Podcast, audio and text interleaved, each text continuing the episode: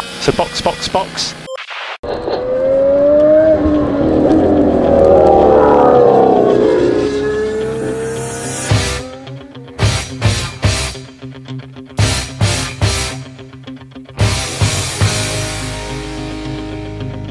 Olá, sejam bem-vindos ao episódio número 15 do Box Box Box, o original. Eu sou Aninha Ramos e estou aqui com Eric Andriolo, Olá! Mauro Debias Fala, meu povo! e uma convidada super especial, a jornalista Alessandra Alves. Oi, pessoal. Oi, Aninha, Eric, Mauro. Para quem não me conhece, eu sou jornalista de longa data, sou comentarista das transmissões da Rádio Band News FM e é isso aí. Tô aqui para bater um papo com vocês. Vamos lá. Que honra! Uma honra, estamos todos honrados. Estou me sentindo importante.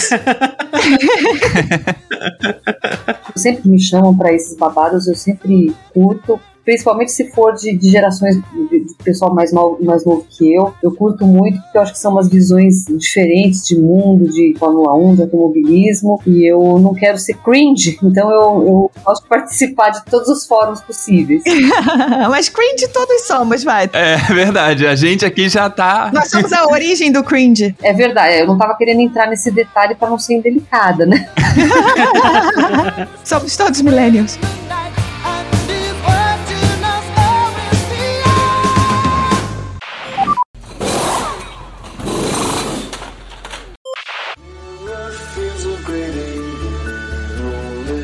Essa semana a gente vai falar sobre a rivalidade que está dominando a Fórmula 1 em 2021, Sir Lewis Hamilton versus Max Verstappen, o Super Max. E que bom, né, que isso tá acontecendo. Esperamos muito por isso, né? É. Demais. A Mercedes em 2014 deu aquela quebrada no sistema, É. não dando chance pra ninguém, e foi Hamilton Hamilton, Rosberg, Hamilton, Hamilton, Hamilton. E agora finalmente a Red Bull chegou mais perto e o Verstappen tá conseguindo lutar. Isso. E aí a gente aproveita para fazer não só uma retrospectiva de quem são esses dois pilotos, mas também de falar sobre a rivalidade em si, porque tem uma coisa na Fórmula 1 que é clássico, clássico, que é ter rivalidade entre dois pilotos, né? E acho que fazia tempo, né, que vinha uma rivalidade digna de nota. É, eu acho que se a gente for olhar, na verdade, talvez o que essa seja diferente, essa rivalidade, é porque ela talvez, talvez, seja uma luta efetiva pelo título. Uhum. E eu acho que se a gente for espremer bem aí os últimos anos, talvez 2016 tenha sido uma rivalidade entre o Hamilton e o Rosberg. Eu não considero que os títulos que o Hamilton ganhou em cima do Rosberg tenham tido essa rivalidade. Eu acho que o Rosberg é, nunca cresceu o suficiente para cima do Hamilton para mostrar isso. É, mas ali naquele ano, sim, foi uma rivalidade, só que era uma rivalidade caseira, era dentro da mesma equipe.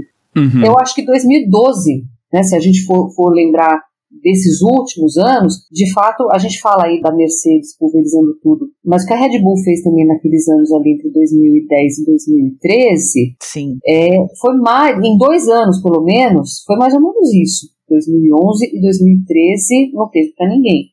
2010 e 2012, nas duas vezes, o Alonso vendeu caro esse, esse título do Vettel, mas não foi suficiente para formar essa rivalidade, né? Embora eu acho que tenha tido Uhum. uma série de, de situações em que a gente viu os dois, o Alonso principalmente, por ter um carro inferior na época, é, rendendo muito, e, andando num nível muito alto, mas eu acho que não foi o suficiente para criar o que a gente está vendo agora, roda com roda. É que a, Ferrari, ela não tava no nível da Red Bull naqueles Não, anos. é, o Alonso acho que corria mais que o carro, né, naquela época. É. É, com certeza. E até hoje, né, na Alpine. Aliás, a Ferrari ultimamente tá todo mundo correndo mais que o carro há alguns anos, né? Eu acho que isso é uma coisa interessante mesmo, porque é raro, né, você conseguir. A Fórmula 1, como é uma competição não só de piloto, mas de quem constrói o carro mais poderoso, por assim dizer.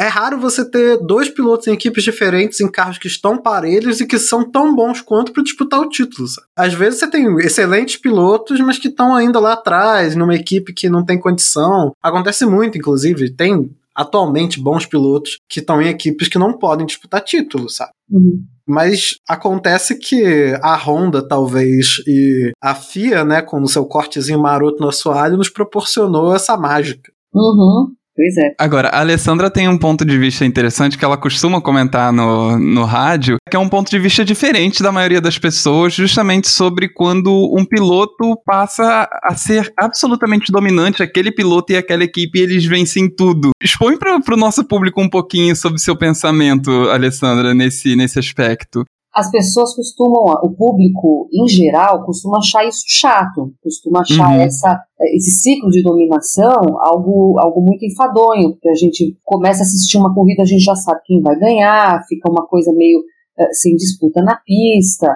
É, mas o que eu penso disso é, primeiro, isso não é novidade, isso é praticamente o DNA da Fórmula 1. Ah, isso é verdade. Uhum. Né? A gente fala da Mercedes agora, uh, porque é o tempo que a gente está vivendo, da Mercedes de 2014, pelo menos até, até 2020. Mas a, a Fórmula 1 ela foi feita sempre, praticamente sempre, de ciclos de dominação.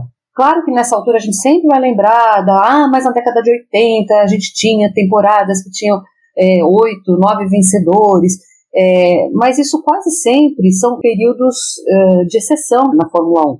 É, se a gente for buscar lá na origem da Fórmula 1, lá desde 1950, a gente sempre teve ciclos de dominação e, e vários ciclos de dominação em que não era só equipe, era equipe piloto. Então a gente ia ver essa, essa comunhão de uh, um carro muito bom com um piloto muito bom vai vir lá desde trás. Quer dizer, eu não vou nem buscar o Fanja, porque o Fanja é um extra série, é um cara que foi campeão por quatro equipes diferentes, e, e só por isso eu já acho que é qualquer discussão de maior de todos os tempos, para mim ela ficou um pouco esvaziada por conta disso. Mas a gente teve é, Jim Clark com a Lotus e o, o, o, Colin Chapman, a gente vai ter mais tarde o, o Jack Stewart com a Tyrrell também, a gente vai ter o Prost, basicamente em duas fases, né, pelo menos, mas principalmente com o McLaren, a segunda fase, né, a, a segunda fase vencedora do Prost na McLaren também com o Senna, quer dizer, uma, um, em 1988, McLaren com o Senna e Prost ganhar 15 de 16 corridas. Então, eu acho que isso é tá na, no DNA da Fórmula 1. Acho que quem gosta de Fórmula 1 tem que se acostumar com isso.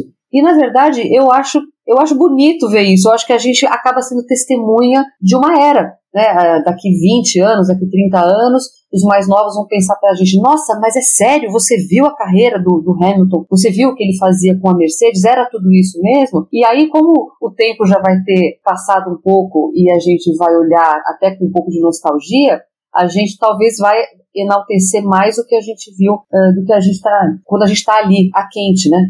Na, na época parece, no período parece alguma coisa é, muito enfadonho, mas eu acho que é assim o estado da arte da pilotagem e, e, do desenvolvimento de carro. Então eu sou dessas, né? Que no, título, no quarto título do Vettel, né? Terminei a transmissão com lágrimas escorrendo. Eu, pô, o cara ganhou o quarto título dele na Índia, né? Uma, uma pista sem tradição, uma, e especificamente 2013, sem ninguém para competir com ele. Mas eu, eu, eu tenho essa sensação de estar tá vendo a história, de estar tá sendo testemunha da história. E eu, eu, eu me entusiasmo com isso. Eu sei que isso não é uma coisa muito comum. Inclusive, essa sensação que você falou de olhar né, para trás e, e, pensar no tempo da dominação, até com uma certa nostalgia, eu me sinto um pouco assim em relação ao Schumacher. Era isso que eu, eu detestava. Eu detestava ver o Schumacher ganhando todas as corridas. Ah, não, mas eu gostava. Hoje eu olho para trás e fico, caraca, o cara pilotava muito mesmo. A minha sorte é que com o Hamilton eu tô conseguindo apreciar isso. Eu olho e, assim, cada corrida eu fico, esse cara é um gênio, esse cara cara é incrível, ele é maravilhoso. Com o Schumacher eu gostava muito porque eu gosto de ganhar. E eu já torcia pra Ferrari, então o Schumacher tava ganhando, eu tava feliz. Mas eu também nunca tive esse negócio de ficar chateado. É. Eu ficava puto porque eu sou fã do Rubinho. então eu ficava revoltado. Não, eu sou fãzaça do Rubinho, mas aí é outro ponto, né? Eu acho que é isso. Eu nunca. A gente tava comentando de ser cringe, de ser millennial, né? Eu tenho que admitir, gente, eu sou X. É, e eu não lembro na minha adolescência de ouvir os brasileiros acharem que a Fórmula 1 tava chata porque o Senna tava ganhando tudo. É. Ah, é, pois é. Não, as pessoas gostam de ganhar. Você acha que Mercedista tá achando chato o Hamilton? Né? Não tá, não tá. É. O fã-clube do Hamilton, inclusive, tá vivendo felicidade há anos já, né? Pois é, agora eles não estão nem sabendo o que fazer porque o Hamilton tá, tá sofrendo, entendeu? Eu sinto conflito sobre essa situação, porque, por um lado, eu entendo perfeitamente o que a Alessandra falou, porque eu também penso isso, caraca, cara, o Hamilton ganhou. Tipo, essa última corrida agora. Da Grã-Bretanha. Ele veio atrás do Leclerc, cara, e eu tava assistindo por acaso com meu irmão. Meu irmão não entende nada de Fórmula 1, mas a gente, eu e meu pai estamos aos poucos aliciando, né?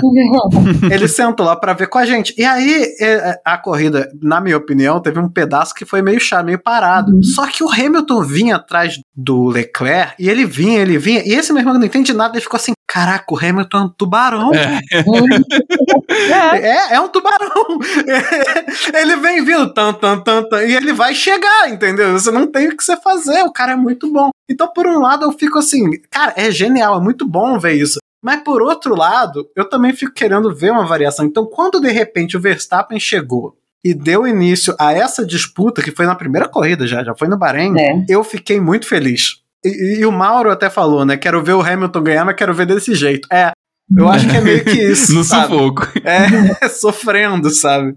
É, inclusive ele, ele tá. Dá para perceber que ele tá com a faca nos dentes, o Hamilton, tô falando, é, ele está feliz porque eu acho que isso valoriza os títulos dele. Essa história de, ah, correu contra o vento, não tinha adversário. É, eu cheguei a pensar, mas hoje eu, eu, admito que foi um pensamento ingênuo, que quando o Rosberg foi campeão em 2016, eu falei, pô, isso daí enobreceu os títulos que o Hamilton ganhou em cima dele. Ele não ganhou em cima uh, de um qualquer. Ele ganhou em cima de um, de um campeão do mundo. É. Mas a aposentadoria dele ali logo depois, quer dizer, o papel que ele começou a fazer depois, né? É, não, isso não vale. É, foi meio que um. Ah, já ganhei, vou meter o pé antes que, antes que eu seja questionado.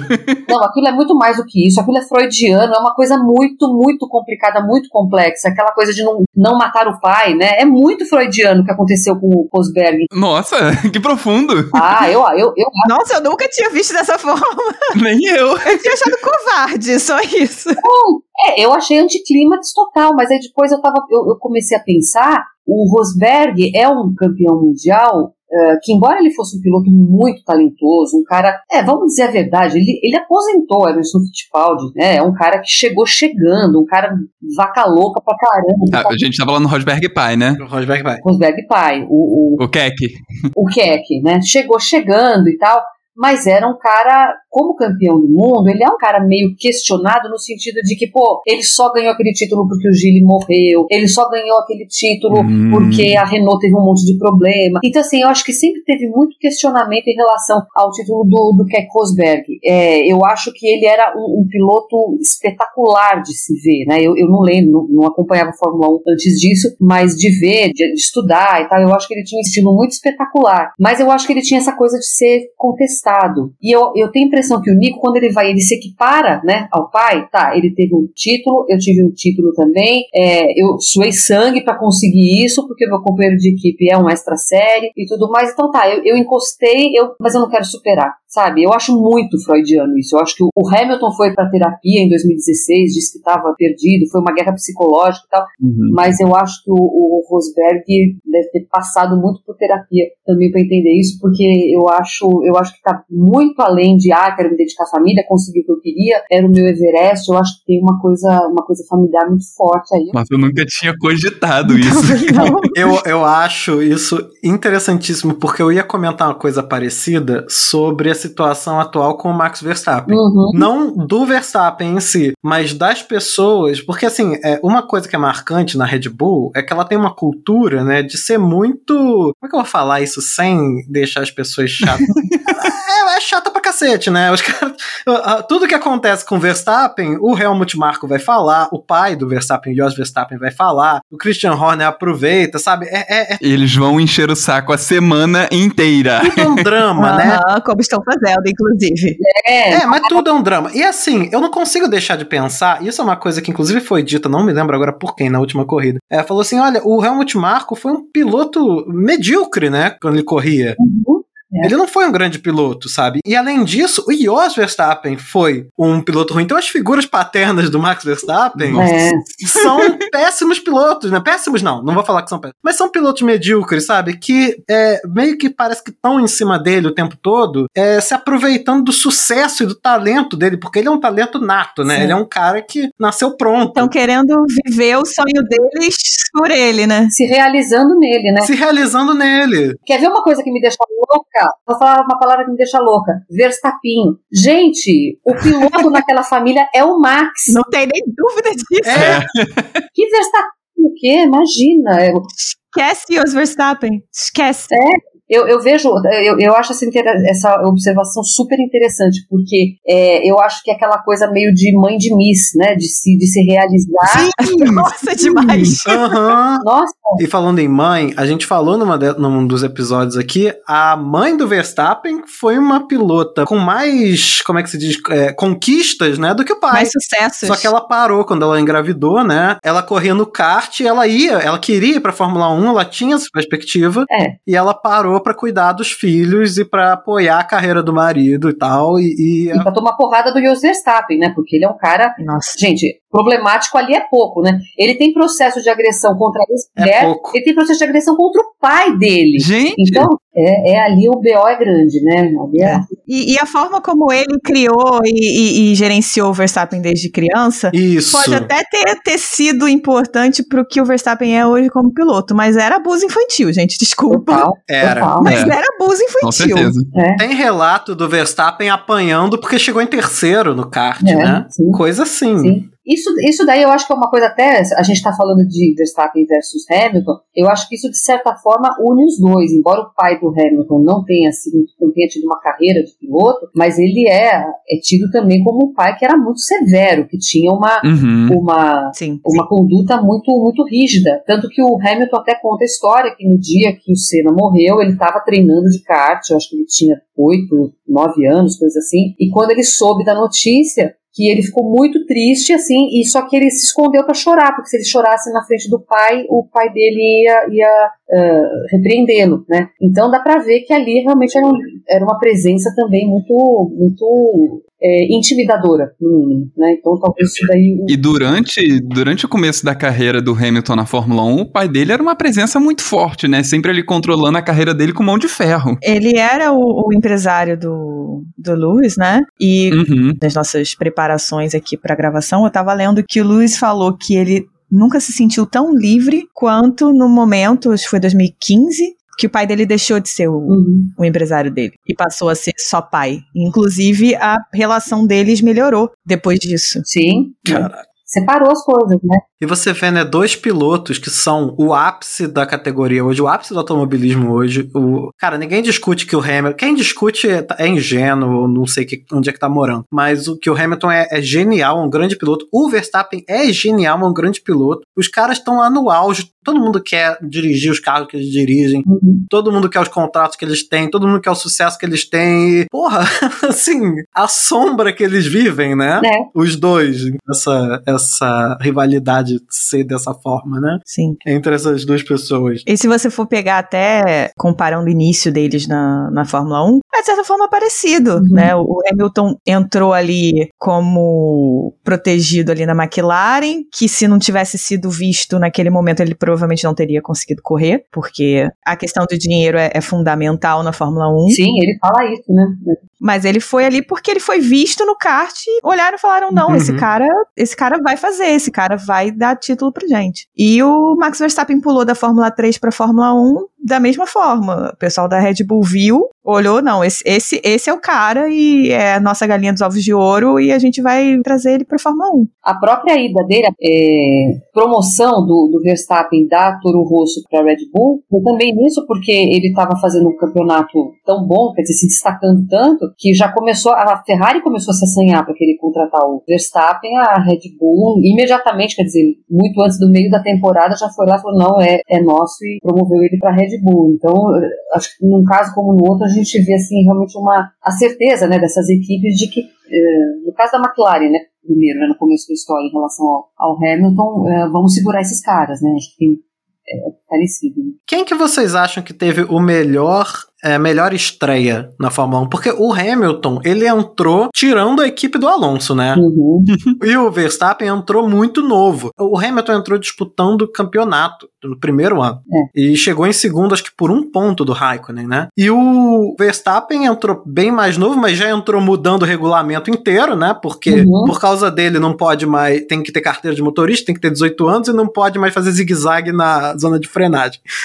Porque tudo coisa que ele fazia, né? E também depois na primeira corrida dele ele já ganhou com a Red Bull, né? Não com a Toro Rosso. Eu acho que o Verstappen chamou mais atenção, porque a primeira corrida dele na Red Bull ele ganhou. Mas o Hamilton foi quem realmente mostrou que ele podia ser campeão. Porque o Verstappen entrou muito cru, ele entrou com 17 anos, fazendo merda pra cacete. Então, ao mesmo tempo que as pessoas olhavam e falavam, não, ele é bom, mas olha isso, cara, olha só o que, que ele tá fazendo, meu Deus. E o Hamilton não. E o Hamilton, ele disputou o ano inteiro com o Alonso na McLaren e perdeu o título por um ponto. É verdade. Então, assim, eh, o Hamilton mostrou a consistência e a disputa ponto a ponto, corrida a corrida pelo título. O Verstappen é esse que a Aninha tá falando. Ele chegou com puta talento, foi reconhecido, mas fazia um monte de merda e não lutou pelo título. Porque foi uma carreira, a carreira do Max Verstappen não foi programada para isso. Não. Né? A carreira do Hamilton, ao contrário, ela foi milimetricamente programada para ser o que ela foi. Quer dizer, ele, É ele foi seguindo todos os passos ali, quer dizer, fez 20 anos já que ele foi contratado pela McLaren. Ele foi cumprindo passo a passo, ele foi fazendo ali a, a, a, a carreira modelo, como tem que ser, né, do kart até chegar na Fórmula 1. O Verstappen atropelou tudo, quer dizer, era natural que ele chegasse muito mais imaturo, quer dizer, que era um talento ah, nato tão brilhante que a Fórmula 1 não quis abrir mão dele, como foi mais ou menos com o Kimi Raikkonen também, né, lá no, em, em 2001. O Raikkonen também teve que correr sob observação, porque não... ah, concederam uma, uma, uma superlicença para ele, mas ele também não tinha feito esse, esse caminho, digamos, tradicional.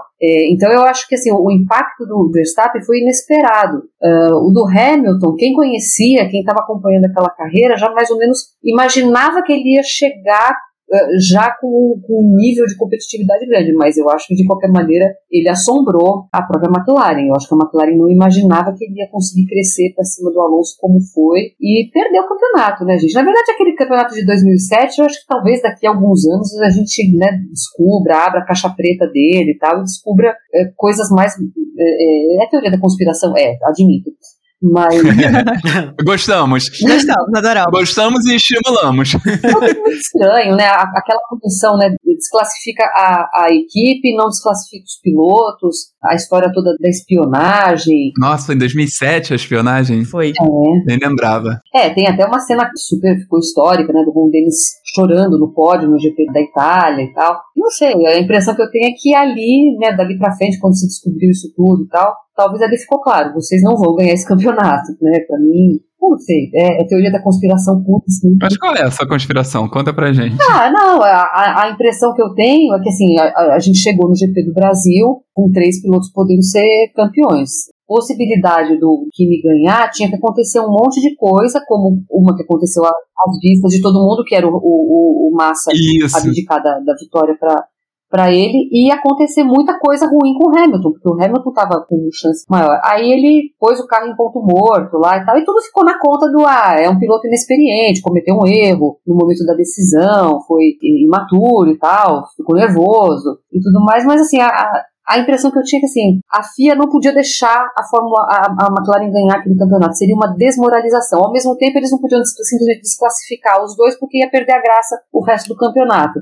Então a impressão que me deu, né, o que muita gente, né, na base da teoria da conspiração, fala é, ok, vai se manter esse, eh, essa disputa até o final, porque vai ser eletrizante e tudo mais, mas vai ser muito desmoralizante se a McLaren ganhar por conta dessa história da, da espionagem. Se vier, se algum dia, né, eh, vier alguma coisa à tona, se não, foi só um campeonato. Não, não que o Kimi não merecesse ganhar, porque eu acho que ele não é um puta piloto também, já que aqui a gente pode falar palavrão. acho justo para a carreira dele ele, ter pelo menos um título na Fórmula 1. Mas foi muito incoerente, né? No mínimo, né? Desclassifica a equipe, não desclassifica os pilotos. Os pilotos corriam a pé, gente? Como é como assim? Se você soubesse o que aconteceu em 2007, ficaria enojado. É aquilo, a gente vai desclassificar a equipe, não vai desclassificar os pilotos pra eles continuarem correndo, mas aí, Hamilton, você não pode ganhar na última corrida não, tá? Valeu. Dá teu jeito de perder. é, sei lá.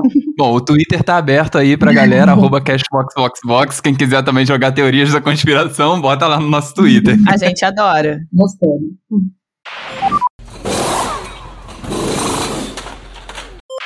A gente já falou bastante sobre o passado, mas vamos falar sobre o presente então, porque essa temporada tá merecendo, né? Muito. Nossa, tá demais. E 2021 vem, né, na carona de um 2020 que pode ter sido decepcionante no sentido de que o Hamilton ganhou de lavada, né? Não teve lá briga, luta, mas que viu o Verstappen ali subindo e se mostrando realmente como o real desafiante do, do Hamilton, inclusive Sim. na frente do companheiro de equipe, Valtteri Bottas. Né? E com gana de ganhar, né? Toda vez que tinha uma chance, ele falava: não, a gente não pode perder, pelo amor de Deus. É a única oportunidade que a gente tem. É, sim, frustrado pra caramba. E ele cresceu muito nesses anos todos de, de Red Bull, então apesar da Red Bull ter sido um pouquinho suicida de colocá-lo ali no, no carro naquele momento que colocou, foi bom, porque ele aprendeu, passou muitos anos nesse ritmo e foi aprendendo e, e basicamente desenvolveu o carro para ele. Nada me tira na cabeça que a Red Bull desenvolve o carro para ele. E Uhum. hoje o carro é dele total, completamente. Ele tem domínio total do carro. É aquela coisa de que o carro é uma continuação do corpo dele. E ele tá pronto para ser campeão e para realmente desafiar o Hamilton. Ser o primeiro a desafiar o Hamilton desde 2013, né? Sim, Eu, inclusive, vejo o Verstappen finalmente pronto também pra ser campeão. é. É, o estilo de pilotagem do Verstappen é bem diferente dos outros, assim. Eu acho que visualmente, eu não sei se vocês têm essa impressão também. Assim, quando você olha o carro, como ele vira, ele faz as curvas muito quadradas, ele deixa o, a traseira é, sair, ele deixa sair de traseira com muita frequência, sabe? Isso me convence que a Red Bull tem que estar pensando na forma como o Max pilota para entregar esse carro, porque, sabe, não fazia sentido. Você traz o garoto novo, o garoto tem um estilo único de pilotagem, você faz o carro para ele. Eu não tô dizendo que assim, ah, é por isso isso justifica que ninguém consegue dirigir com o carro direito, isso justifica. Não, não acho. Eu acho que é, é demais também. Eu sou fã do Gasly também, mas eu, eu não acho que justifica ele, o álbum, sabe? O pessoal não, não tem dificuldade de lidar com o carro, não acho que é só por isso. Mas eu acho que a Red Bull virou a equipe do Verstappen mesmo. E assim, eu acho que isso foi decidido, assim. Eles pegaram e falaram, não, essa vai ser a equipe pro Verstappen ser campeão. De preferência, oito vezes. Na verdade, a minha questão é a seguinte: quando você pega um cara como o Gasly e o Albon, que eram novos na Fórmula 1, Gasly nem tanto, o Albon era muito, muito novo é, na Fórmula 1. Você bota num carro como o da Red Bull, que é feito pro estilo único de pilotagem do, do Verstappen, eles vão ter mais dificuldade, sim. Então, acho que faz muita diferença. O Sérgio Pérez, por ser um piloto mais, mais maduro, mais rodado, já passou por vários carros diferentes, eu esperava um pouquinho mais de, de, de facilidade para ele se adaptar, mas ele tá, até tá indo bem, assim, né? É, ele falou, no começo da temporada, o Pérez falou: eu preciso de cinco corridas para me adaptar. Na sexta ele ganhou. claro que foi uma situação muito, muito extraordinária, que foi aquele GP de Baku, né? Super esquisito com tudo que aconteceu, o pneu estourando, Hamilton passando reto e tal. Mas, de alguma forma, ele, ele manteve essa, essa promessa. Agora, eu acho o seguinte: quando a equipe é, fala, este é o nosso primeiro piloto, a gente vai fazer o carro do jeito que ele quer, ela não pode esmagar o piloto publicamente como a Red Bull faz com todo mundo que passa por lá. Sim. Nossa, sim. Eu penso assim, o Schumacher, o, o carro da Ferrari era feito do jeito que o Schumacher queria. O Barrichello que se adaptasse, uh, o Massa que se adaptasse. Só que a gente não via a Ferrari via público e triturar uh, nem o Barrichello, nem o Massa, porque eles sabiam qual era o papel que cabia para cada um deles ali. Então eu não acho nada de extraordinário você ter um carro que é feito no estilo de pilotagem do piloto que você acredita mais nele para ser campeão. É claro que o outro piloto não está lá de enfeite, o outro piloto está lá para somar pontos para a equipe, então ele precisa pensar também no Mundial de Construtores. Agora, se o cara não consegue se haver tão bem com aquele carro, porque tem uma diferença de pilotagem muito grande, das duas uma, ou você procura alguém que vai se adaptar melhor com aquele, com aquele carro, ou então se você vai com aquele cara porque ele tem um nível de comprometimento, de fidelidade. Fórmula 1 tem muito isso também, né? O cara vira ali meio uma família. É, então, se você vai dar esse tipo de crédito pro piloto, ele não pode ser massacrado como a Red Bull gosta de fazer com os segundos pilotos. Eu acho que é uma incoerência. Eu não acho nem que é uma questão de desumanidade ou não, porque o esporte não é, não é uma ação de, entre amigos, né? Não é, não é ação beneficente. Mas eu acho que acaba ficando uma coisa meio incoerente, né? É, eu acho que a equipe perde quando faz isso. Né? Verdade. Acho que isso é o principal. A equipe perde quando ele massacra o piloto e tira o piloto do, do eixo dele, porque é óbvio que vai mexer com o psicológico do cara. Sim. Eu fiquei muito marcada quando eu vi uma declaração, eu não lembro se foi do Christian Horner ou do Helmut Marko, falando que a diferença do Pérez pro Gasly é que o Gasly queria mudar o carro e o Pérez estava se adaptando ao carro e mudando a direção dele, e mudando a forma dele de, de dirigir. O Gasly não queria mudar o carro por motivo qualquer, porque ele era cabeça dura e tal. É porque provavelmente ele já tinha tentado algumas coisas e não estava conseguindo se, se adaptar ao carro de forma alguma. É. Eu acho o tratamento deles com o Gasly horroroso. Tô doida pra alguma equipe boa ter alguma vaga pro Gasly entrar, porque, sério, por mim, Gasly tá fora da- da- desse círculo da, da Red Bull. Nossa, muito. Mas não vem ao caso. Então, quando eles falam isso, um, coloca um- uma pressão muito grande nesse segundo cara, qualquer um que seja, quando o seu chefe tá indo na, no- na mídia falar mal de você e falar como você não está se adaptando como você deveria estar se adaptando, etc. Como já fez com o Sérgio Pérez algumas vezes aí, só que o Pérez é mais velho, tem mais cabeça e sabe lidar melhor com esse tipo de coisa Mais do que cascudo. quando você tá falando de dois moleque de 21, 22 anos, que era a idade do Gasly do álbum quando entraram na Red Bull. Mas Sim. também coloca uma pressão no, no Verstappen, Uhum. porque se o teu companheiro de equipe não tá performando, não tá dando ponto, é você que tem que dar ponto. E se a única forma de você dar ponto suficiente pra tua equipe ganhar é ganhando. Né? Então, acaba botando mais pressão no, no Verstappen. Acho que hoje ele sabe lidar, mas não, não deixa de ser uma pressão desnecessária, né? Uhum.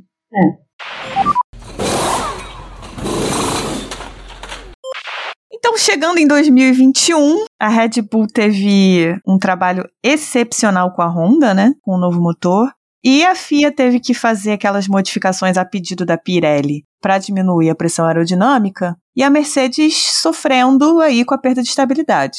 E é a chance do Verstappen, né? E finalmente, É, e né? eu diria que é a grande chance do Verstappen, porque o ano que vem, que será que vai ser, né? Não dá pra gente ter muita certeza, né? Ninguém sabe. Essas grandes mudanças de regulamento, como a gente viu algumas vezes acontecendo, quer dizer, a última grande mudança, o último grande domínio veio por conta do- dos motores turbo, né? E, claro, né, o carro da, da, da Mercedes extraordinário e tal, mas a- o domínio eh, Mercedes Hamilton se escala com era turbo. Mas essas mudanças de regulamento, elas sempre dão uma mexida na- nas coisas. Só que essa, eu acho que ela está ensaiada demais por causa da pandemia, como era para ter começado esse ano. As equipes, de certa forma, ganharam aí um tempo maior. Aí você vai falar, ah, não, mas está congelado, né? Não- mas a gente pode imaginar, não dá para os caras tocarem as- os dois projetos ao mesmo tempo e tal.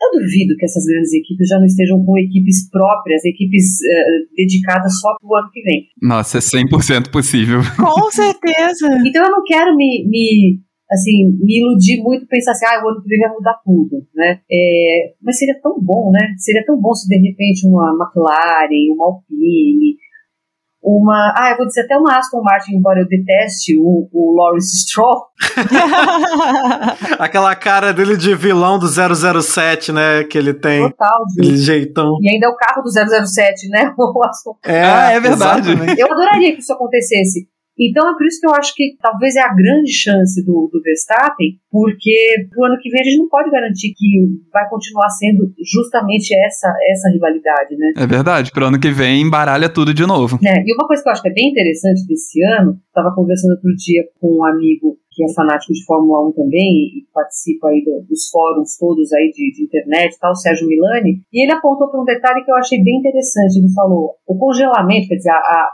a manutenção do regulamento, né, com poucas mudanças do ano passado para esse, acabou favorecendo a, a Red Bull, porque o Adrian Newey não pode mexer tanto no carro. Porque ele realmente, ele é um gênio tão inventivo que ao longo da temporada ele vai mexendo, ele vai trazendo algumas Uhum. soluções, ou então, quando o carro estreia, o carro traz tanta coisa nova que às vezes depende de um tempo de maturação para o carro começar, para eles se entenderem né, com todas as, as variáveis de aerodinâmica. e daí Isso realmente é uma, é uma constante dos carros da Red Bull. Já desde a época do Vettel, o próprio carro de 2009, ele já nasceu como um carro muito bom, mas ele, por causa da história do duplo difusor, da Brown e tudo mais, ele ficou um pouco para trás. Mas a metade da temporada para frente, a, a, Red Bull estava voando, estava andando muito mais do que o próprio carro da Brown. Então ele tem um pouco isso mesmo, né? De ele pegar né, no, no o jeito da, daquela temporada mais da metade para frente. Como o ano passado não pôde, do ano passado para esse não pôde mexer muito, então o carro era bom, ele evoluiu, né? Então, é, porque foi isso que aconteceu em 2020, né? O carro da Red Bull é. não chegou como um, um, super carro. A Mercedes ainda estava muito na frente. Mas ao longo do ano ele foi é. desenvolvendo o carro a ponto de chegar no final do ano e você vê ali um lampejo de que, olha, dá para eles brigarem. Pois é, né?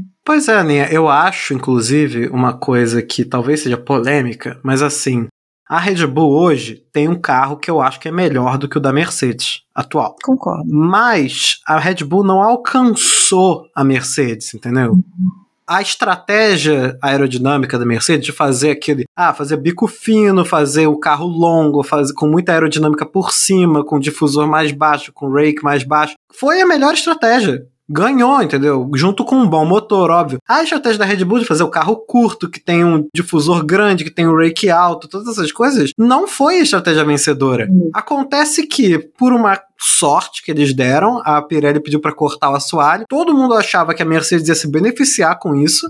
Surpreendeu todo mundo, que na verdade a Red Bull se beneficiou. E aí coincidiu com a Honda, que aí realmente foi uma hora que eles alcançaram. Mas assim, eu não acho que a Red Bull, assim, por, entre aspas, mérito, alcançou a Mercedes. Eu acho que foi uma circunstância uhum. que eles deram a sorte de o carro ficar parelho e ainda por cima ter um grande motor. Então, se eu se fosse o Verstappen, eu ia estar tá agora desesperado mesmo, porque se tem uma hora para ganhar o campeonato em cima do Hamilton, é agora. Eu também acho que é a, é a grande chance dele. Mas eu tô 100% Team Hamilton.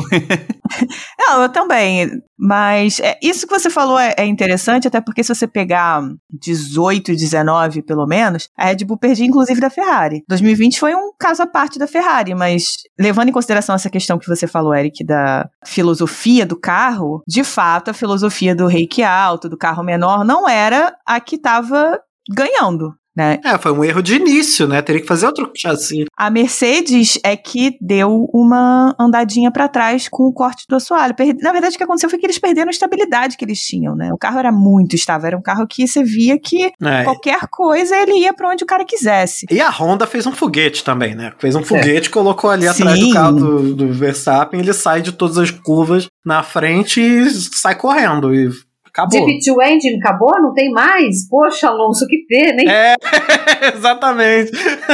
Pois é. Agora o Alonso tá olhando pra Honda e tá falando, poxa vida. O Alonso nunca mais corre com a Honda depois dessa. Nunca mais. Na Índia isso já ficou claro. Com certeza, né? Na, na casa deles ainda, né? Imagina, né? É.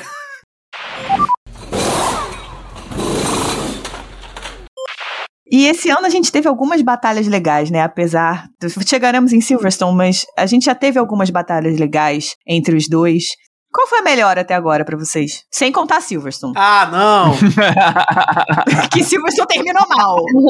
ah, não! Eu ia falar Silverstone, cara. Foi muito bom aquele início, aquela primeira volta. Já foi bom na véspera, né? A corridinha, né? A véspera. Ah, na sprint foi bem legal. A sprint foi bem o legal. Pequeno prêmio, né? Pequeno prêmio da Inglaterra. E a é. sprint, na verdade, foi o que criou a confusão da primeira volta da corrida, né? Exato. É, pois é. Porque o Hamilton percebeu que era vai ou racha a primeira volta, tem que dar tudo de si ali, que senão o Verstappen ia sair na frente. Silverstone é difícil de ultrapassar com os carros atuais, né? Então não ia ter muito jeito. Eu nem acho que seja tão difícil de ultrapassar, não, mas eu, eu gostei dessa primeira volta de Silverstone, né, com, a, com essa encrenca toda entre o Verstappen e o Hamilton, porque mostrou um Hamilton que sabe que não está mais com a vantagem, sabe? Ele não tem o jogo na mão dele, então ele jogou tudo na primeira volta porque ele sabia que a chance dele estava ali. Isso eu gostei de ver. É, e eu acho que, assim, a, a, a gente teve disputas legais esse ano, né, eu citaria, eu se, se não é para citar Silverstone, eu acho que eu citaria Portugal. Eu acho que foi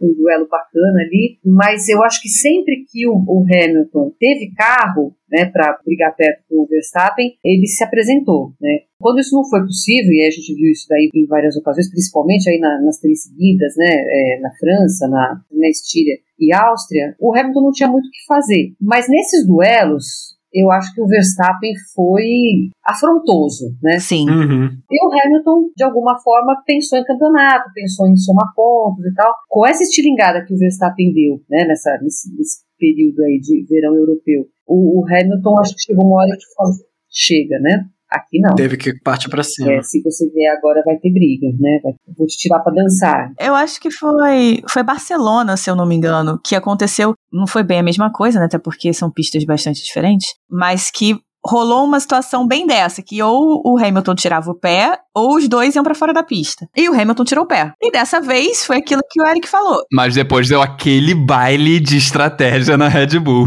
Foi linda a corrida da Espanha. É.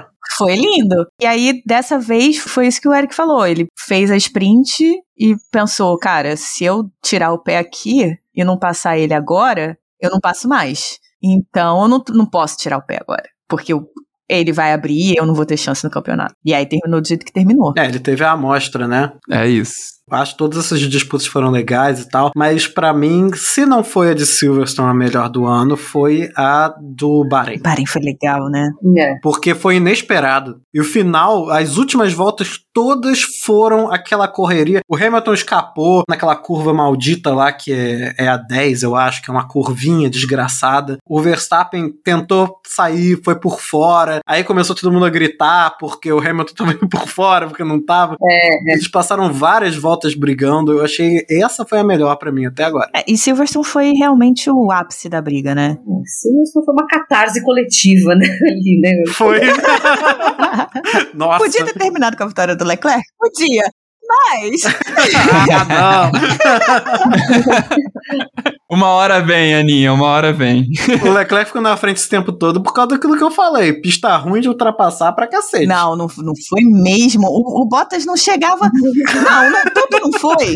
Tanto não foi que quando o Hamilton chegou. Momento Aninha Pistola. O Eric falou mal do Leclerc. Vamos lá. Agora é da briga.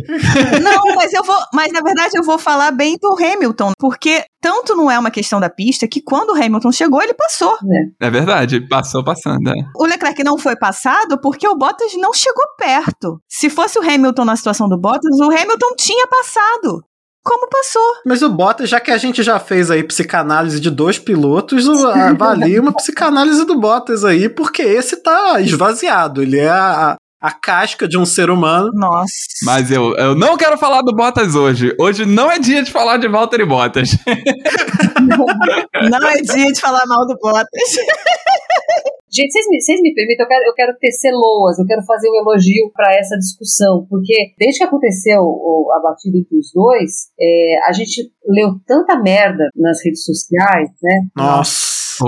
É, e assim, eu acho que nove entre dez pessoas sérias que eu li, com quem eu interagi, que eu escutei, usava a expressão acidente de corrida, né? Uhum. É, é aquela coisa, a gente sempre sabe que uma batida ela vai ter sido ocasionada por alguma coisa. Mas acho que fica tão claro para todo mundo ali, né? Ficou tão claro para quem é do ramo, para quem é petrolhead mesmo, né? Para quem, pra quem gosta do negócio, que é, foi um, um acidente em que talvez os dois pudessem ser culpados, os dois pudessem ser punidos. Até a punição do Verstappen foi dada pelo acidente, a punição do ao Hamilton foi dada pelo, pelo, pela punição mesmo né, de tempo que ele ele recebeu. Então, eu, assim, eu, eu me senti muito acolhida nessa, nessa nossa discussão aqui, porque a gente estava falando de coisas ah, anteriores, questões eh, de, de, dos carros, questões da, da, da própria, do próprio estilo de cada um, mas eu acho que se, se ater àquela questão ainda, né, e, e, e ficar repercutindo tanta ideia obtusa, como a gente viu em, em alguns momentos aí, Sim. é muito chato. Então, é,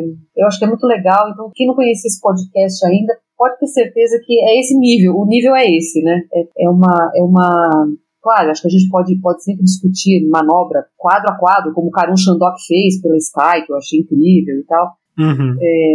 Mas eu acho que tem coisas tão, tão mais profundas pra gente, pra gente discutir do que ficar simplesmente apontando né, o, o, dedo e, e condenando, né? Culpado, inocente. É, eles estão fazendo. eu não tenho nem palavras. Já derreti todo no chão aqui com, com essas palavras. Tô lisonjeado aqui. Eu fico muito feliz porque, na verdade, a gente sabe que eles estão tomando decisões em milésimos de milésimos de segundo. E isso precisa ficar claro, né, para quem tá falando, para quem tá analisando, que não adianta a gente dizer, ah, porque fulano podia Exato. ter colocado um pouquinho mais pra dentro, o fulano podia não ter fechado tanta curva. Gente, são, é, é t- é tudo tão rápido, eles estão a 300 km por hora, Uhum. ninguém quer bater em ninguém, porque vai acabar É. com a corrida do outro, ainda pode, corre o risco de, de alguém se machucar ou até morrer, que graças a Deus a gente não tem visto mais na Fórmula 1. É, e, e com carro de Fórmula 1 que qualquer coisa quebra, né? É. É, arriscado também. Agora é isso. né? Pois é, a gente sabe que, um, não é nada proposital, dois, as decisões são muito rápidas, muito rápidas. Uma hora vai acontecer, e eles, os dois estavam se preparando pra isso acontecer. Na minha opinião, tá? Porque era tanta briga. É, e quando a gente vê briga assim, isso acaba fazendo parte também. E é uma coisa, é, a forma como às vezes aparece, sei lá, no cinema, quando retrata a corrida, é uma forma meio nociva, né? Porque é, glorifica muito os ferimentos, né? Os acidentes e tal. Sensacionalismo. né? É, entretanto, assim, a verdade é que quando tem corrida, corrida, assim, de, de correria, desespero, de correr pela posição, com agressividade, faz parte É. que aconteça contato, sabe? Então, assim, achei estranho. Inclusive, é, pessoal que assiste outras categorias, é que eu gosto mesmo mais da Fórmula 1, não acompanha as outras. É pessoal que acompanha outras, como, por exemplo, lá, NASCAR, outras corridas que tem mais contato, vão achar até esquisito. Ficar assim, pô, por que vocês estão reclamando que o cara foi pra fora? É isso, né? O que acontece, pô? É isso mesmo, né? É, é isso que a Aninha falou, né? A gente tá aqui dias depois, a gente teve muito tempo pra racionalizar sobre tudo isso, né? Eles não têm. Agora, posso dar aquela apimentada na história? Vai. Manda. A única vez que eu vi um piloto falar bati, bati mesmo e falei se vier pra cima vou bater foi no GP do Japão de 1990. Aquilo foi premeditado. Mas não pode falar mal desse, Alessandra. Eu não falei nada. Falei algum nome? Nego. A igreja da sexta marcha não, não deixa, né? Não deixa. Isso é muito importante falar, porque é outra questão, né? Do, do- e que a gente vai ver mais. Isso é importante falar que a gente vai ver mais enquanto Hamilton e Verstappen estiverem brigando, se tiver mais oportunidade. Cara, campeão, piloto campeão, espreme oportunidade de ganhar de tudo que é canto. Então o pessoal fica falando, ah, mas o Hamilton em- em- no Bahrein ficava saindo por fora. Não estava escrito no negócio que podia sair?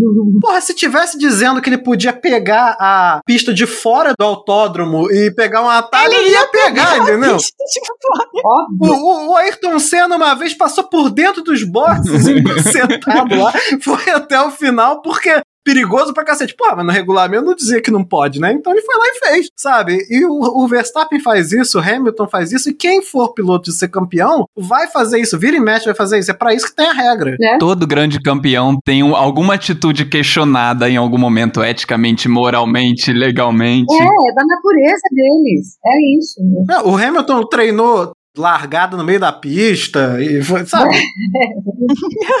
Essas coisas vão acontecer. Sim. O, o, Schu- o Schumacher, o Schumacher atravessou o carro na, em Mônaco pro, pro Alonso não fazer feio. Ah! Essa foi foda. Bati! Estacionou ali. É, não. Não, imagina, bati, gente, vocês não viram? Poxa vida. Hum. Poxa! E assim, essas brigas todas que a gente tá vendo já vão criando, não só pra eles, mas na nossa, no nosso imaginário também, todo um, um- uma tensão do que, que vai acontecer no segundo semestre, depois dessa parada, né? Como é que será que vai acontecer? A gente tem pistas boas como Monza, super rápida, Uhum. Talvez haja aí um Bahrein externo. Tem aí.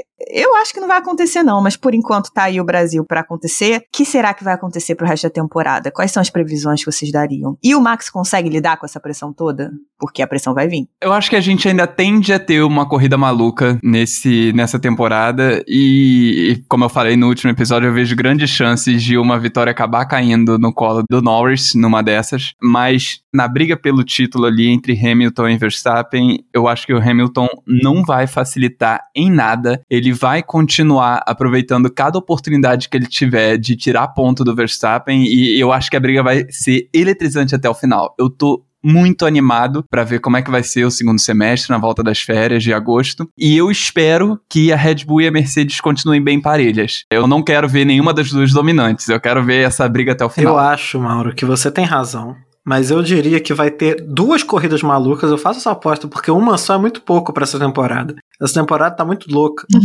e eu acho assim que o Verstappen, eu acho que ele a pressão, acho que ele aguenta. Eu acho que ele já amadureceu o suficiente para aguentar a pressão. Mas eu não sei como é que vai ficar a Mercedes, porque se a Mercedes tivesse, não tivesse limitação de dinheiro, ia chegar agora com outro carro. Ia ser bizarro. A gente ia chegar e já ia chegar o carro pronto para 2022, sabe? Completamente diferente e, e ia sair ganhando tudo. Mas não vai ser o que vai acontecer. Então, eu acho que a minha expectativa maior é de quais vão ser as alterações que eles vão fazer, porque eles dizem que pararam, depois é, a Mercedes disse que parou o desenvolvimento, depois voltou atrás, disse que não é bem assim, depois disse que ainda vai ficar mexendo algumas coisas, ou seja, cerveja. A gente não sabe o que, que eles vão modificar ainda. Mas eu acho muito difícil que eles não modifiquem nada. Eu acho que pro segundo semestre já vai estar. Tá, é, eles já vão ter definido como é que vai ser o lineup, ou eles já vão estar tá praticamente definidos, porque todo mundo já sabe que vai ser o Russell e eles só ficam falando que só vão dizer depois. Isso vale para Red Bull também, né? Porque falaram que só vão definir o futuro do Pérez também depois do intervalo. Então, vão ser as duas equipes vão estar com olho no final do campeonato, com todas as questões decididas e já com o final do desenvolvimento do carro. Então vai ser aquilo ali, sabe? Vai ser das duas uma. Ou a gente vai ver um dos dois disparar e não olhar para trás, ou aí sim pode ser que a questão seja resolvida por psicologia, entendeu? Quem vai aguentar mais a pressão. E aí, nesse caso, eu não sei se o Verstappen ainda é tão imaturo que ele não vai aguentar. Eu acho que tem chance dele conseguir. Mas o jogo psicológico do Hamilton é bem melhor, hein? A questão psicológica do Max tá menos no Max e mais no Horner e no Marco. Eu acho muito ruim a Red Bull fazendo o circo que ela faz com cada coisa que acontece. Acaba botando um fogo desnecessário numa situação que já é já tem fogo suficiente, quer dizer, já é o, o, Verstappen lutando pelo primeiro título dele, numa chance de ouro que ele tá tendo de finalmente a Mercedes não tá dando conta, lutando contra o cara que é heptacampeão e você não precisa de mais fogo. A questão com o Max é que ele precisa que a equipe abaixe o fogo dele. Hum. Ele é muito explosivo. Acho que você tem razão. Se a equipe continuar colocando fogo, botando lenha na fogueira, aí eu acho que a gente tem um problema de, de mentalidade com o Verstappen. É verdade. Se a equipe souber lidar com o Verstappen, que deveria saber, e eu acho que sabe, ele tem tudo para ganhar essa temporada, porque o carro da Red Bull tá mais equilibrado do que o da Mercedes. E é aquilo que você falou, Eric. A Mercedes tem dinheiro? Tem, mas não pode usar. É. Então. Vai ser tudo pro quarto do hotel. Exatamente. Assim, eles têm uma, uma atualização programada para Zandevour. Eu achei ótimo, achei maravilhoso, que eles vão levar a atualização bem para a pista de casa do Verstappen. Achei linda. E é o primeiro pacote, aparentemente há outros ainda por vir por esse ano. Mas não sei até que ponto eles conseguem recuperar. Eu gostaria de ver o oitavo título do Hamilton. Eu gostaria de ver a história e eu gostaria de ver a Mercedes conseguir lutar até o final com a Red Bull pra gente ter um final de campeonato legal. Mas, racionalmente, eu acredito que a Red Bull tenha mais chances de ganhar esse campeonato com o Verstappen, se eles souberem manejar o Verstappen. Gente, eu assino embaixo de tudo que vocês falaram. Eu acho que do ponto de vista esportivo, técnico, racional, eu acho que as ideias de vocês foram absolutamente complementares e eu não teria muito que acrescentar. Eu só vou olhar a coisa de um ponto de vista um pouco mais malicioso, que é o seguinte: é, a Liberty é uma empresa americana. Americano hum. gosta uhum. da coisa pegada, eles gostam da coisa que se decide na última corrida. E eles não tiveram isso até agora, desde que eles assumiram essa, essa temporada. E agora eles tomaram muito gosto disso. É verdade. Então eu acho que essa, essa temporada vai sim até Abu Dhabi. Se vai depender só dos pilotos, se vai depender só das equipes, é, vai rolar uma punição, vai rolar uma, uma, uma, uma alguma, alguma é, é, invencionice no meio do, do da corrida para dar uma embaralhada. Vai, eles não podem perder o hype. A, Fórmula 1 é uma, uma marca gerida por uma empresa, e é uma empresa americana que tem que fazer esse negócio gerar muito dinheiro. E gerando muito interesse, é, eles geram muito dinheiro. Então eu acho que a Mercedes é, é uma equipe com tanto dinheiro e com tanta gente especializada lá que eu acho que em algum momento é capaz, ou então pode ter sido capaz que alguma equipe lá fez assim, putz, era isso, né? Quer dizer, por que, que a gente estava tomando, por que, que o nosso carro estava tão desestabilizado, por que, que essa mudança no, no, é, no, no, no assoalho fez tanta diferença para nós? é, o, que, que o que, que, faltava fazer? Eu acho que se tem uma equipe que pode fazer isso é a Mercedes, mas a ponto de ela disparar no campeonato, não acredito. A Red Bull tem um conjunto melhor, sem dúvida nenhuma. O Max Verstappen está em grandíssima forma. Ele já vinha bem no ano passado, como a gente falou, só que o carro não estava à altura, mas tanto que ele chegou a ser vice-campeão. Então, eu acho que do ponto de vista esportivo e técnico, eu acho que a gente tanto pode ter uma, uma estilingada da Red Bull, como pode ter uma recuperada da Mercedes, mas eu acho que a Liberty não vai perder a chance de ter um campeonato pegado até o final. Então eu acho que vão ser 23 corridas que a gente vai respirar fundo, pontinha do sofá. E melhor, né? Ah, tudo que queremos. Vai virar Big Brother, né? Muda a regra, muda a regra aqui. Tomara. Pra, pra não ficar chato. Coisa pra fazer tem, né? sempre tem alguma coisa para fazer, então. Ah, sempre dá para inventar uma sprint race. Inclusive, eu tô adorando essa uhum. fase nova em que a Fórmula 1 tá usando muita bandeira vermelha, muito safety car, tá embaralhando mais as corridas, sabe? Tá deixando a coisa mais emocionante. É americano, né? Americano faz isso, né, gente? É, Pois é, eu tô 100% partidário, tô muito, tô muito animado com, com essa forma nova que a Fórmula 1 tá sendo gerida. É, eu já, eu já ensinei minha noiva, por exemplo, que ela tá começando a ficar um pouco mais interessada em Fórmula 1, também porque essa temporada tá boa.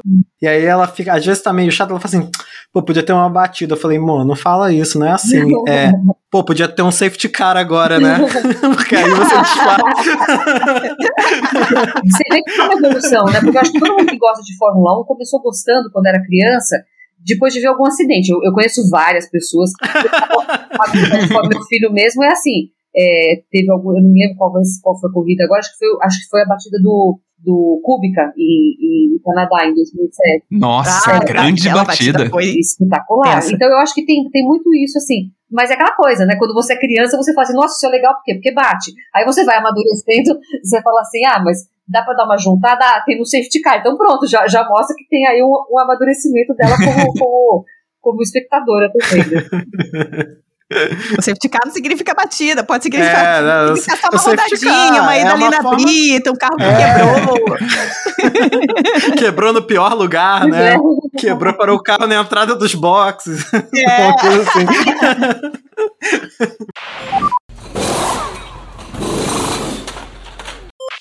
Então, galera, terminamos. Acho, acho, que tivemos boas, boas conclusões, vai. Olha, a gente, eu adorei o convite, adorei participar, adorei o papo, mas a gente, a, a gente pode marcar um, um compromisso. Se tiver GP de São Paulo, né, eu convido todos os cariocas para vir para São Paulo para a gente conversar. Quem sabe até lá a gente já pode se reunir fisicamente, né? Vamos, vamos crer. Ai, por favor. Sim, ó, meu ingresso tá comprado. É, a Aninha tem ingressos. A Aninha já comprou, a gente tá aqui no desespero. Meu ingresso tá comprado porque eu fiquei assim, se tiver, eu vou, vou, vou, vou arriscar. Se não tiver, fica pra 2022 e tá ótimo. Emocionada eu? Não, imagina. Não. se, se vier pra cá, a gente faz um ao vivo. Fechado? Fechou? Fechadaço. Nossa, agora eu vou ter que desenterrar um dinheiro. Peraí que eu vou avisar minha noiva que o casamento vai ter que ter menos coisa. Alessandra, eu tô muito honrado e muito feliz pela sua presença com a gente hoje, de verdade. Imagina, imagina. Foi um, foi um prazer, adorei, conversa ótima. Falei, falei coisas que eu normalmente não falo no ar. Ótimo. Mas Gosto. Estamos, estamos aqui também para polemizar. É isso que queremos. foi um Prazeraço te ter aqui, Alessandra. Estamos honradíssimos, extremamente felizes pelo seu aceite e por essa conversa incrível que a gente teve. Esperamos fazer outros. Ao vivo, pessoalmente. Ao vivo, pessoalmente. E muito, muito, muito, muito obrigada. Falem com a gente nas nossas redes sociais. Twitter e Instagram. Twitter e Instagram. arroba castboxboxbox. Estamos lá sempre. E nosso e-mail, podcastboxboxbox, arroba gmail.com. Isso aí. Alessandra, suas redes também? Minhas redes sociais, facinho. Arroba Alves Alessandra, no Instagram ou no Twitter. Isso aí. É isso aí. Também partidária deficiência das arrobas. Muito obrigada. Obrigado, Alessandra. Obrigado, Alessandra, pela presença. Obrigada, pessoal. Valeu, foi, foi um enorme prazer. Até a próxima. So, box, box, box. Então, depois dessa conversa deliciosa, temos abraços, temos e-mail, temos alguma mensagem? Temos um e-mail. Temos um e-mail de fã, gente, que legal! e é o que essa cartinha? É fanfic? Não, Não é fanfic. Ah. Não é fanfic Eu tô muito emocionada com esse e-mail. Estou muito feliz, entendeu? A gente recebeu, a gente recebeu um e-mail de Caroline Menezes. Caroline Menezes. Então ela nos disse: é com enorme alegria e urgência, tal qual Toto escrevendo um e-mail para Michael durante a corrida, que lhes escrevo este e-mail. Gente, eu achei esse início sensacional. Perfeito, até porque a gente tá lendo, mas foi mandado semana passada, então a gente fez igual o Mazi mesmo, a gente não leu. a gente. Mas olha aqui, aqui tá, tá sendo lido, não tá? O nosso compromisso está sendo cumprido. Está sendo cumprido. Ao contrário do Mazi, a gente lê depois. o Mazi com certeza imprimiu aquele e-mail, fez uma bolinha de papel e ficou brincando no meio da corrida. e ela falou que que corridão da porra, véi. Concordamos 100%. Uh, o Christian Horner vai ter pesadelos com a Cops pro resto da vida dele. Vai. Vai, e eu espero que ele pare de dizer que as pessoas não podem é, ultrapassar na COPS, porque ele é um idiota. uh, o teste de sprint foi realmente muito legal. Espero ver em outras pistas que são boas. Isso é comentário meu, não da Caroline. Ela disse que teve arrepios simultâneos, para não dizer outra coisa. Compreendo, Caroline. e que aguardavam o nosso episódio maravilhoso da semana passada. E estamos muito, muito, muito felizes que você esteja aguardando nossos episódios. Isso. E ela terminou fazendo um PS dizendo que o Leclerc é meio feio. Era isso? É, tá não. Porque ela é muito mais inteligente do que você. E ela não é cega igual você.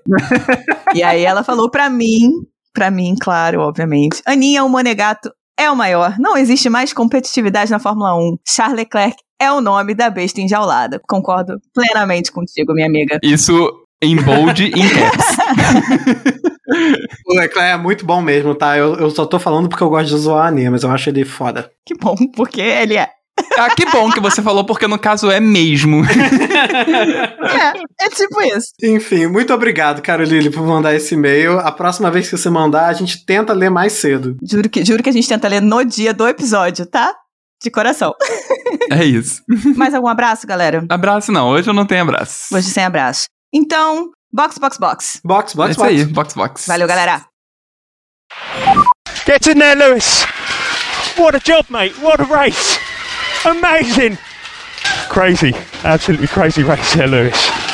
Such an awesome job, mate. Max Verstappen, you're a Monaco Grand Prix winner. That was that was brilliant. That was masterclass, and you're leading the World Championship. Well done, mate.